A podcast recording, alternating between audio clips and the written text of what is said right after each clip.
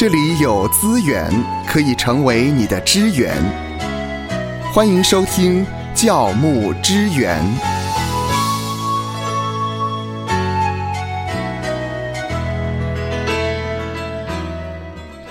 生活在大都市，我们可以享受比偏乡便利丰富的资源。其实教会也是如此。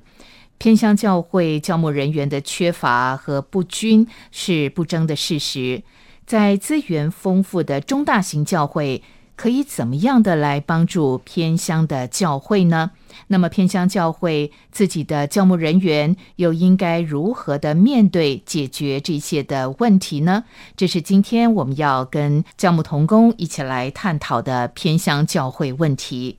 呃，对于许多教牧人员来讲，哈，可能在啊早期的时候，我们在偏乡里头可以发现有很多的庙宇是在偏乡里头。但是现在呢，现在这个年代啊，基本上你不会只有看见庙宇，包括了在偏乡里头，你也会看到很多的一些教会在里头。那对于许多的教牧人员来讲呢，他们跟乡村的人呢站在一起，去体会他们生活当中的一些苦难。还有竭尽心力的去牧养、关怀着乡村人民的一些种种的需要，用一些实际的牧养行动，具体的去实践出一些更深刻的一些生命哲学。因此呢，教会至于乡村的一些意义了，已经不再局限于说，好像它只是一栋建筑物，或者是只是一些纯粹的宗教仪式。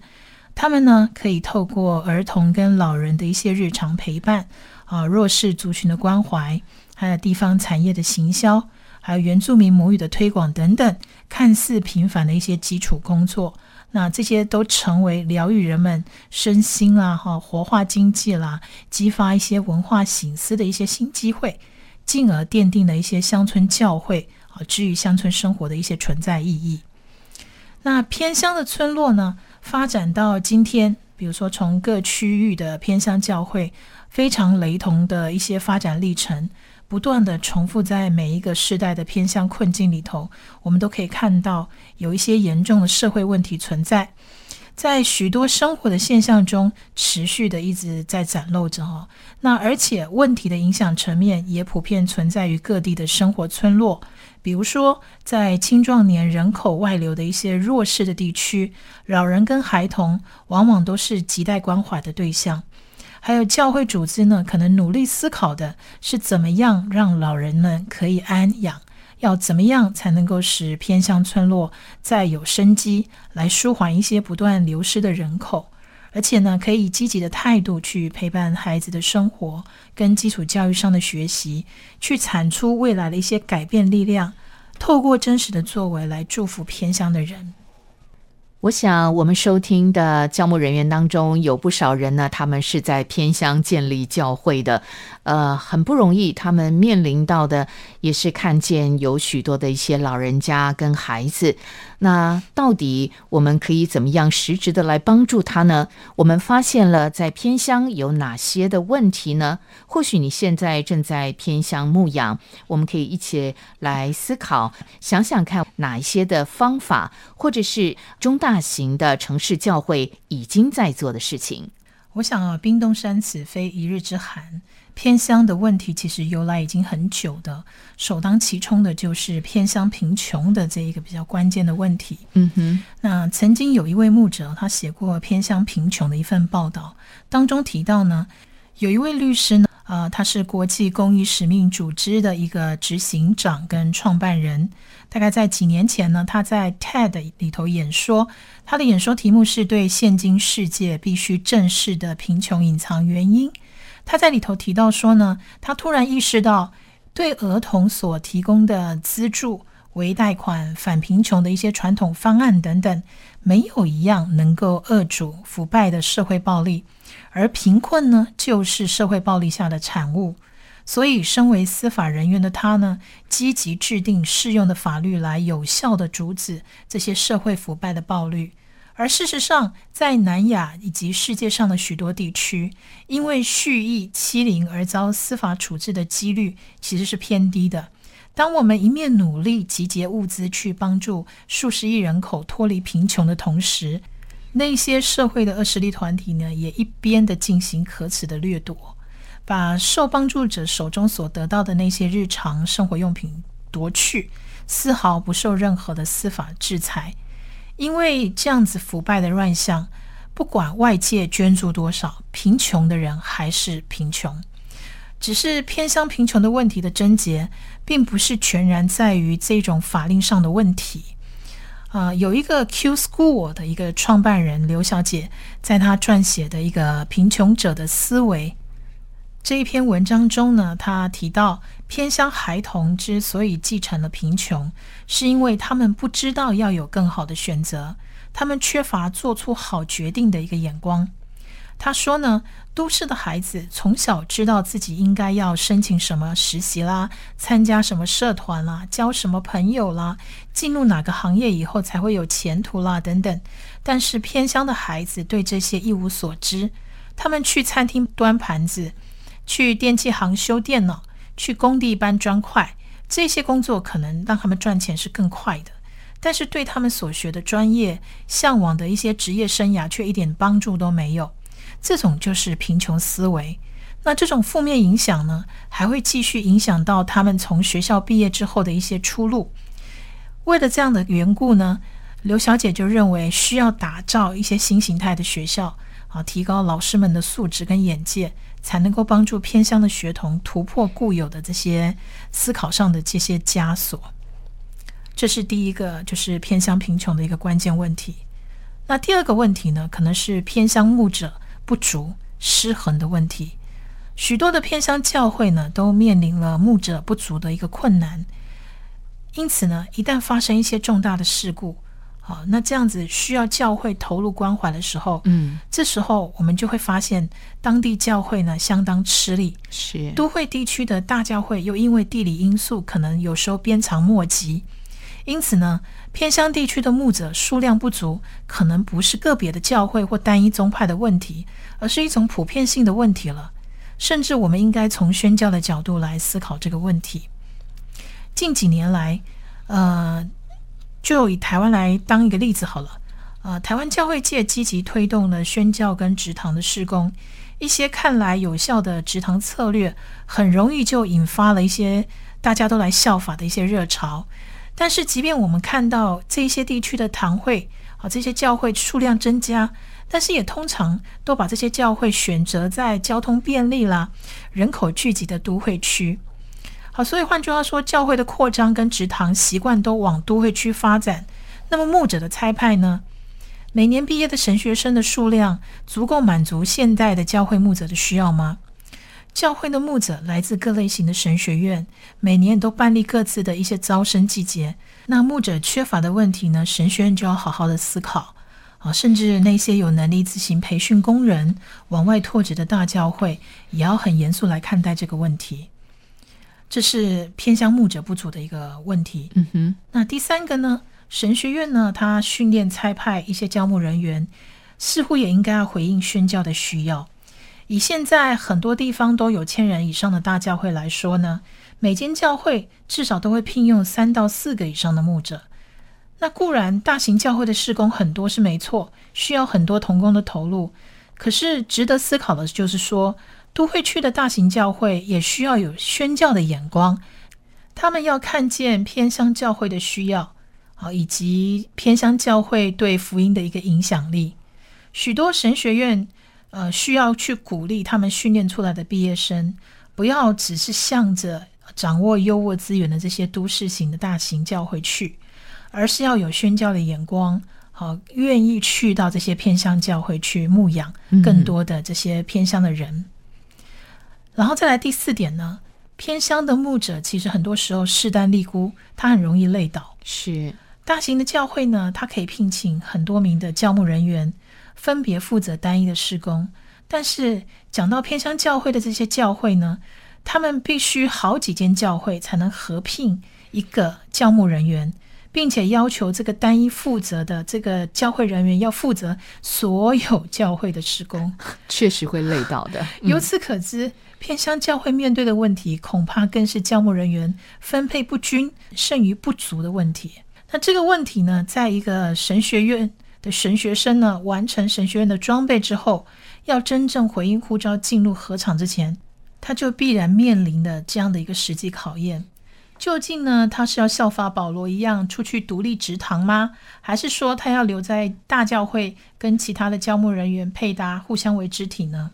刚才夏乐老师提到了我们可见的偏乡教会的问题，特别是贫穷是他们的核心问题。再来呢，就是偏乡的牧者不足、失衡的问题。第三个呢，就是神学院在训练差派教牧人员的时候，是否也回应了宣教的需要，特别是偏乡教会的需要。那第四点提到的就是偏乡的牧者，他们真的是势单力薄，繁重的服饰很容易让偏乡的牧者呢身心俱疲。看完了这些所谓的偏乡的这些问题之后。好，那我们来看看圣经里头是怎么说关于偏向教会的牧养跟需要的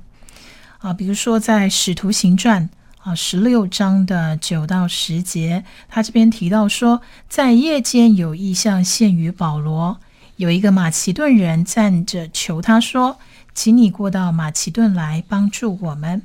保罗既看见这异象。我们随即想要往马其顿去，以为神召我们传福音给那里的人听。在这里呢，或许我们可以把马其顿就当成一个偏乡的一个地方。嗯哼，在台湾偏乡地区呢，教会有蛮多就是软弱的一些弟兄姐妹或教务人员，也有许多的这种类似偏乡马其顿的这种呼声。他们有诸多的需要，可是同工数却不足。有能力协助跟差派的这些中大型教会，是否能够继续贡献更多的力量，让宣教的事工可以朝向平均这样去发展呢？此外呢，偏乡的贫穷是不是和我们没有任何关系呢？不是的，神照顾孤儿寡妇，圣经里常提到贫穷跟社会正义的这样子的一个讯息。啊，比如说《箴言》的十九章十七节提到说，怜悯贫穷的，就是借给耶和华，他的善行耶和华必偿还。还有《利未记》的二十五章三十五节提到说，你的弟兄在你那里若渐渐贫穷，手中缺乏，你就要帮补他，使他与你同住，像外人和寄居的一样。关于偏乡贫穷的问题，应该是基督徒和教会关注的大事。究竟中大型教会以及偏乡教会自己的教牧人员可以为偏乡的弟兄姐妹做些什么？以下都是一些各种帮助的方法。好，我们来看几个实际的例子。首先呢，就是中大型的教会或机构支援跟帮助，像台北信友堂，它以建立宣教的教会为使命，并且。重视海内外的宣教，他们在海外宣教了有一些基础之后呢，就开始思索、祷告、寻求如何落实在本地宣教的关怀。所以呢，他们看待扶持国度里偏乡资源缺乏的基督肢体教会为己任。在二零零九年的时候呢，他们决定以支持偏乡传道人生活。祷告关怀这个教会的成长，并且在可行的范围内配搭对方的教会事工，就开始了关怀本地的宣教。后来呢，他们将这样的一个事工命名为“保罗事工”，就是希望能够传福音、建立教会，并且传达教会彼此之间的关怀跟帮补。不止信友堂的这一个保罗事工哦，还有包括了就是啊，有一个台湾的福音协进会哦，那牧师呢其实特别为偏乡的一些孩童募集书籍啊，这就发生在啊南投的一个信义乡的一个新乡部落，他们位在深山，其实是相当偏远，当地小朋友能够读到的书其实很少。当地教会的牧师呢，不希望孩子们下课后就只能跑去玩，因此他们和志工合作，像台中的一些小学就募集了五百多本二手的书籍给偏乡的小朋友看。那孩子们看到有新的故事书都非常开心，就不会只是贪玩了。除了一些中大型教会或机构的支援帮助之外，还可以拟定一些抢救偏乡年轻人的计划。啊，在台北的啊一些教会呢，就曾经在一份关于他们如何抢救偏乡年轻人的报道当中，提到他们善用志工来建立新关系，用生命跟生活侍奉来影响、吸引年轻人，进而可以接受、相信耶稣。他们也透过营会、团体活动、戏剧表演或者是晚会的方式来接触民众，举办各项活动、营会的时候。都会征召年轻人来做志工，当随团的一些小队辅导，做福音上的义工。每年呢，他们也会透过不同的策略跟活动，尽情吸引年轻人来参与。